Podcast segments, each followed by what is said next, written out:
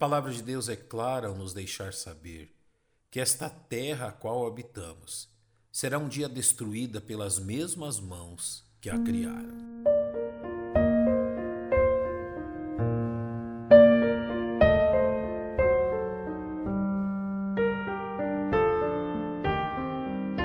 A criação de novos céus e nova terra. Em suas profecias finais quanto ao fim dos tempos, o apóstolo João nos deixa saber que este mundo que habitamos terá fim. E viu um novo céu e uma nova terra, porque já o primeiro céu e a primeira terra passaram, e o mar já não existe. O que João nos diz é que esta terra que hoje vivemos será destruída, e Deus criará uma nova terra.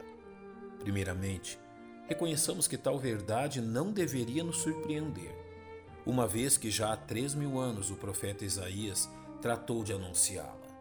Porque eis que eu crio novos céus e nova terra, e não haverá mais lembrança das coisas passadas, nem mais se recordarão.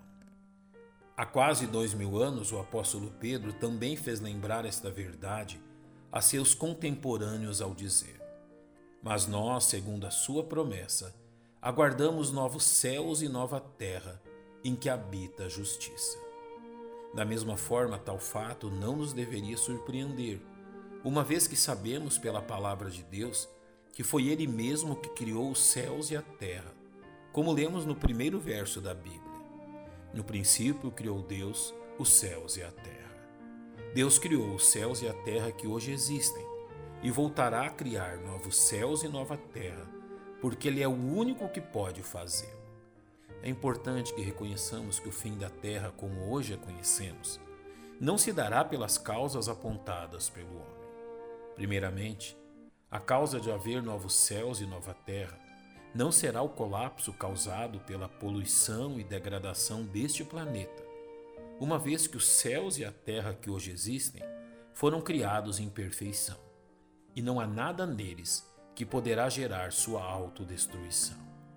Constantemente, relatórios apresentam um prognóstico de destruição da vida humana neste planeta em alguns séculos, devido ao aumento da temperatura.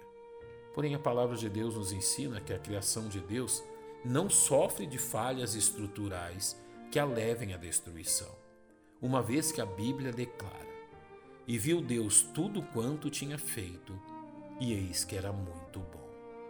Ao dizer que tudo que fora criado era muito bom, Deus está colocando o seu selo de aprovação sobre sua criação.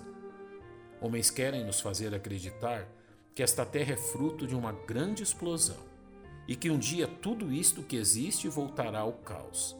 Porém, isto não é verdade.